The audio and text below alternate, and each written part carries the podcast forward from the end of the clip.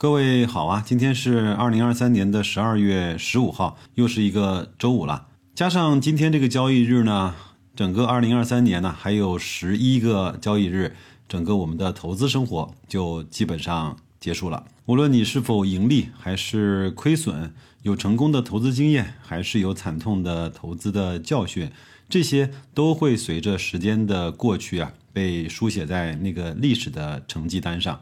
就像这几天，白老师一直在连续的出差，跟各个厂商呢，对二零二三年的一些复盘，以及二零二四年的规划和投资呢，其实是一样的。无论在年初我们做了一个什么样的规划和整个的战略的部署，在十二月三十一号这一天，它都会被写在二零二三年我们业务的那个记录本上。无论在今年你是选错了产品，还是用错了人。或者是在竞争中啊被对手暴击，这些呢在我们的总结中啊很重要，但是它对于我们未来呀又没有那么重要。我们在每一个事情上都能学习到我们应该学习的东西。有句话叫“凡是弄不死我的，都将会让我更加的强大”。我也是希望啊各位呢能够用这样的心态去激励我们啊，在明年的各项事务中都做得更好一些。我特别认同一句话，就是听很多人的观点和少数人做讨论交流，最后呢自己去拿主意。因为你真正自己做的决定，自己要负责的。如果连这个做不到，那说明这个人无论他多大年纪，还没有成熟。如果有人在发生了事情的时候呢，第一反应是往外推，看看能不能把这个锅甩出去；取得了成绩之后呢，看看能不能把这些功劳呢往自己身上多揽一揽。这些都是一个人非常不成熟的体现。我也希望各位在这个上面应该让自己变得更加的成熟一点。所以我在工作中啊，一定要对自己做的决定负责；在投资中，一定要对自己所用的方法产生的那个投资的结果负责。再过两周，我也为各位呢稍微做一点点我今年投资的一些总结和得与失吧。我觉得这个还是挺有意思的，尤其是在这几年呢，我们应该是获得了比以往的平均时刻更多的一些投资的经验或者是心得。我觉得有必要跟大伙儿聊一聊。到时候是以节目的方式，还是以社群直播的方式，我再看好吧。那今天呢，我就给各位啊带来一个李贝在某一次的论坛中啊抛出的一个观点。他说，我们当下的 A 股呢，有可能是二十年一遇级别的投资的机会。至于他为什么会这么说，他也用了一些他的逻辑，我也希望各位能够听一听，是不是能够被认可。我在前面的节目中呢也说过，我本人是相对比较认可和喜欢李贝的投资的逻辑以及他的表达方式的。他的观点和论据能够被我接受，他的表达方式能够被我认可。我觉得作为一个好的私募基金经理啊，还愿意出来做一些分享，这也是挺难能可贵的。我呢也为各位呢在公众号“大白说投资”的图文推送区呢放了一张，在今年到十月份以来啊这一些。著名的私募基金，它的收益的情况，其中有我们非常熟悉的但斌，有林园，有董宝珍，有李贝，他们各个的收益呢是不太一样的，包括他们的公司管理资金的规模，以及今年以来的收益和近三年、近五年的收益率，你会发现，很多人和他的名气相比啊，他的投资的收益可能真的。有一点儿配不上他在网络上在投资界的知名度，各位看一看吧，我就不做评价了，我也觉得会得罪人的。在节目的结尾呢，我也给各位放了李贝这次发言的录音，各位可以去听一听。如果呢，你也希望跟一群志同道合的、质量比较高的小圈子呢去交流，我也邀请你到我们的社群来，公众号的底部啊回复“社群”。就拿到进入我们社群免费的门票了。那就这样吧，祝各位在周五好好工作，周末好好休息。咱们下周一大白领的估值再见。认为就是 A 股市场呃面临的是二十年呃一遇的这个大机会，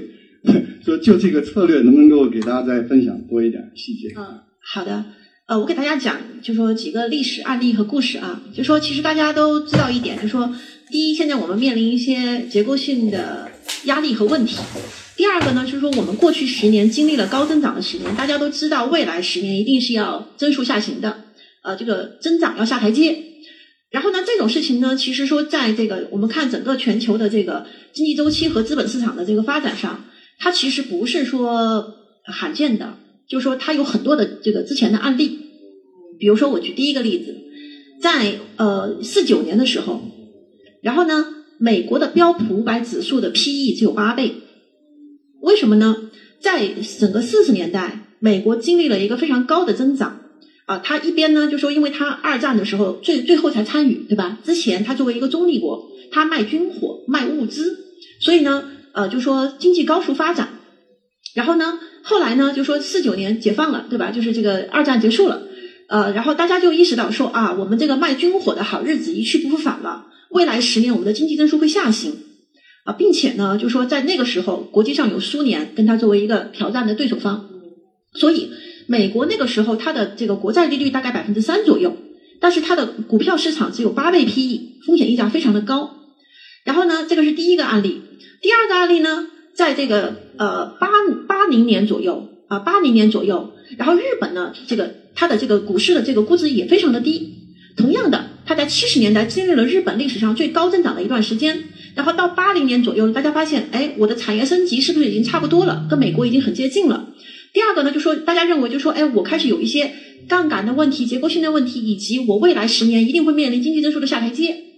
所以呢，日本在七十年代高速发展的十年，它的股票市场也是不怎么涨啊，不怎么涨，基本都不怎么涨。然后后来啊，怀着这种担心。美国在五十年代迎来了大牛市，日本在八十年代迎来了大牛市。其实就是说，对于股票市场，它有一个普遍规律，不是说高增长就一定带来股票市场的牛市，反而是我在可能在这个经济转轨下行之后，我的资金成本下行，我的利率下行，我整个资产资本市场会面临一个重估。啊，第二个呢是说，在这种就说就说这个这个呃，就是像这种这个刚才我说的，比如说那几个重要的时点，大家都面临着。对于呃长期增长的非常强的担心，对于结构性问题非常多的担心，甚至对于政治问题问题非常多担心的时候，会给你一个特别便宜的价格。然后呢，当这些价，当这些这个这个担担忧逐渐逐渐的减弱的时候，它就会有一个重估的过程。那我们看现在的中国股市，其实呃我理解非常相似，非常相似一样的，对吧？我们面临着经济的转型，面临着增速的下台阶，但是呢，同样我们也出现了利率的大幅下行。那这个利率的大幅下行，不仅仅体现在无风险利率上，就是国债利率上，更多的体现在啊，刚才比如说我们钱总讲到的影子银行体系啊，我举个例子，可能一年以前你还能在这个财富管理市场上买到百分之八以上的飞镖啊，然后呢，对吧？但是现在呢，现在现在你基本上你找不到了相对安全的飞镖啊，这个呃不可能，大家知道中植系也爆雷了，对吧？一堆的公司都爆雷了，就是我们其实你投资者面临的真正的这个。呃，机会成本可能从百分之八一下到了百分之三，呃，所以就在这样的过程中间，我们的风险溢价是非常高的。呃，随着大家这个担忧逐渐的缓解，啊，随着就是大家发现啊，我们政府其实还是可以做一些呃拖经济的事情、结构性改革的事情。就比如说刚才钱总讲到的那个，在信贷市场上民营经济的不平等问题，现在其实有了非常确切的政策。比如说去年前两年大家知道这个对于房地产融资是三支箭啊，叫什么三条红线，就是打压。然后现在改成了三个不低于，然后这个三个不低于中间有一非常明确的一条，叫做对于呃就是非国有企业的信贷增速不低于平均，不低于平均。所以就是说我理解就是说呃后续呃就说短期的经济恢复一些方面它是一个契机，更大的主题是一个资产的重估和大家对于长期的信心的这个逐渐的恢复啊会驱动市场的上行。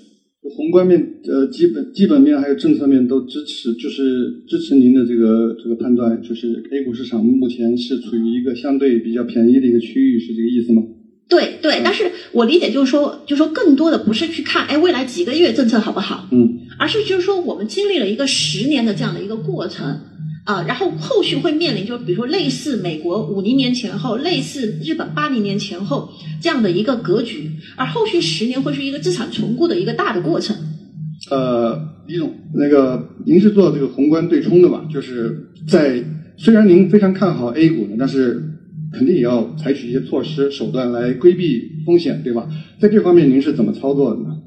呃，我觉得就说现在第一呢，就说可以用一些期权工具。呃，因为现在国内的这个波动率很低，隐含波动率在百分之十五以内。那我们作为对比，香港应该在百分之三十以上，呃，美国在百分之二十以上，它就意味着期权的价格比较便宜，所以我们可以把一部分多头仓位用看涨期权的形式来表达。那第二呢，女士，你还是要控制总仓位，因为现在毕竟市场还是左侧，呃，然后就是说我们其实呃作为资产管理也是有这个回撤控制的要求。呃，所以就说，一方面就是我们把一部分仓位用期权来表达，用一部分衍生品来表达；一方面就是控制仓位啊，右侧再加仓。呃，哪些衍生品可以？呃，哪些期权？啊，就就比如说你直接去买一个沪深三百指数看涨期权，它现在的隐含波动率就只有百分之十四，其实是历史上来看是非常低的。嗯，好的。如果我要客户问您，就是对明年的这个呃沪深三百还有这个十年国债收益率。要给一个预测的话，呃，而且必须给，你会怎么说？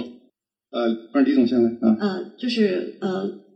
国债我预期可能在二点五到三以内，就是波动不大。嗯。呃，然后呢，指数的话呢，我给大家讲，就是我前一段时间参加另外一个论坛，专门做了一份问卷啊，针对这个十来位呃首席的这个宏观这个什么分析师和策略分析师，他们给出的这个答案是正负百分之十五以内。然后呢，一开始我就跟大家讲了一个规律，这种一致预期一般都是错的，呃，所以呢，我个人给出的判断是上涨百分之十五以上。呃，就说其实刚才就说王博没有回答的那个，我觉得可能大家觉得就是比较棘手的这个问题啊，要不要把人民币换成美元？然后我我可以给出我个人的一个呃答案，呃，我非常坚定的认为没有必要换美元了。现在，嗯，就是呃，就说你一年前这个事情是对的，我觉得现在这个事情大概率是错的。呃，然后呢，就说我是一个市场人士，就说呃，就是前两位前辈他们就说比较多做管理，然后我是直接参与市场交易，然后可以给大家讲一个就是一直普遍成立的一个规律，就市场的一致预期基本都是错的啊。比如说我们看去年这个时候，去年这个时候全球的这个投资者的一致预期是什么呢？当时的一致预期是美国衰退，中国复苏。然后呢，全世界的基这个这个全球的基金都非常开心的啊，非常激动的在做一个事情，叫做呃，就是做多中国 reopen 的交易，就是中国开放疫情开放的交易，因为他们在非常多的国家的这个 reopen 的案例里面都看到了非常好的市场表现，然后一年走下来完全相反，全都错了，呃，然后呢，就说这个我们是屡试不爽啊，屡试不爽，基本上就是每年一致预期都是错的。然后现在市场的一致预期是什么呢？我们比如说看这个呃美美国应该是美银，就是美银和美国银行合并的那个呃美银美美银美林美银美林啊对，然后他会每个月都做一个投资者问卷调查。现在最拥挤的交易就是做多的是做多大型美国科技股啊，就是 long big tech。然后呢，最拥挤的交易呢就是空的是空中国。啊，所以大家想一想啊，就说屡试不爽的规律，所以现在大家又反过来跟去年完全反过来的是做多美国，做空中国。那现在我们先回顾一下，比如说二三年为什么大家的一致预期错了啊？我自己认为最最关键的一点就是财政政策。其实刚才前面几位都已经呃，就是有有提到一些，就是今年尤其是呃八月份以前，美国的财政其实是显著扩张的。它的这个呃十二个月滚动的财政赤字大概上升了四个百分点，你可以认为就在财政这一点上对经济的拉动就是四个百分点，而中国呢其实是明显收缩的，呃中国的真正的广义的财财政赤字，我们不光看中央政府，我们再看地方政府，我们再看一些政策性的金融工具，啊它其实是显著收缩的，所以就说财政造成了今年大家的这个非常大的预期差，而站在现在往后看啊，就是这个事情已经完全逆转了。完全逆转了。首先，我们看美国啊，就说美国到七月份为止，它十二个月滚动的财政赤字应该是大于百分之八的。但是呢，二零二四年它的这个预算只有六点几。呃，另外，在我们再考虑到利率的上升带来的利息支付的上升，其实明年美国将面临的其实是一个财政收缩的一个一个一个一个情景。这也是刚才其实我们 Bloomberg 的这个经济学家也说了，就是说，啊，就说过去一个季度，其实美国已经开始半只脚踏入衰退。为什么呢？其实就是我们看到八九十三个月，它的财政赤字在快速的收缩，啊，然后我们给大家解释一下，就是说不一定大家都非常专业啊。我举个例子，大家就知道财政赤字对于实体经济的影响有多大。今年美国的这个实薪增速就是工资增速大概是百分之四，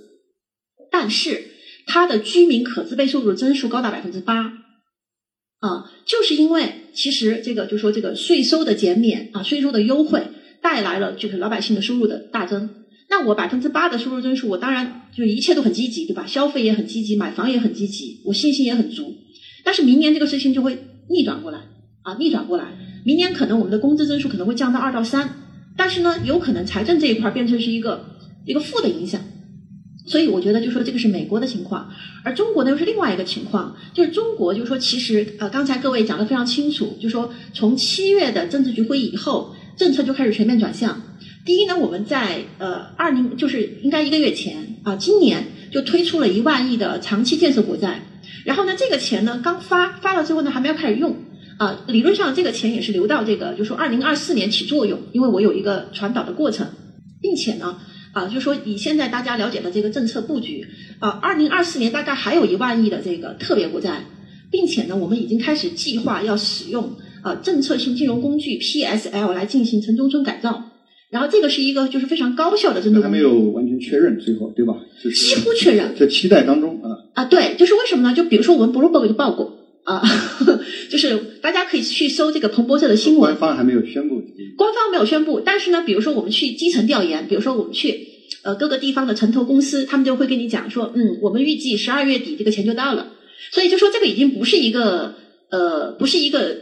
就是我觉得应该是一个半公开的信息，而且基本上传达到了基层，就基层都在等这个钱。所以的话，而且就是说这个政策工具，因为它有很强的这个乘数效应和杠杆效应。所以其实就说明年，其实中国会是财政发力的一年。就是你不要去看那个狭义的这个赤字率啊，狭义的赤字率有可能还是百分之三，但是实际上广义的赤字率会显著的提升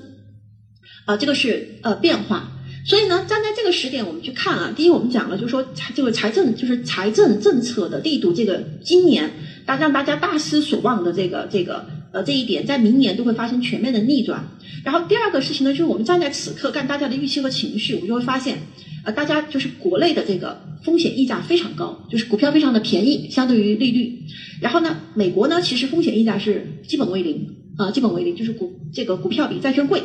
呃，所以就是说，呃，我觉得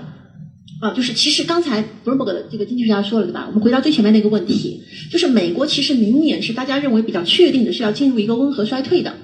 于是呢，它的利率是要面临下行的。啊，就是我们其实以这个国债利率已经隐含了，比如说每年呃明年三到四次的降息。那在这样的这个过程中间呢，美元的这个贬值啊，其实是大概率的啊。就说这个随着这个利差的收窄，利率的下行，那在这样的情况之下，美国的国债固然可以提供，比如说啊百分之四到五的这个收益，但是它是不是能够抵消到这个货币的贬值，很很有可能其实就是你你两边相抵就就没有了。比如说，我们就从过去的一个多月来看，过去的一个多月美债就十年期美债大概就是涨了百分之五，呃，这个利率下从五下到四点二，但是呢，呃，人民币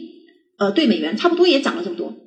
啊，百分之三到四吧大概，所以其实你人民币计价是没有赚钱的。总体您是看看多这个人民币资产，对，看看空美元资产，对，看多人民币风险资产啊，比如说主要是股市，然后呢看空美元。但是我我不觉得说美债会跌，美股会跌，啊，但是非常有可能你作为一个人民币投资者，你持有美元计价的这些资产，可能并没有什么收益，然后呢，你会踏空国内的这一波上涨，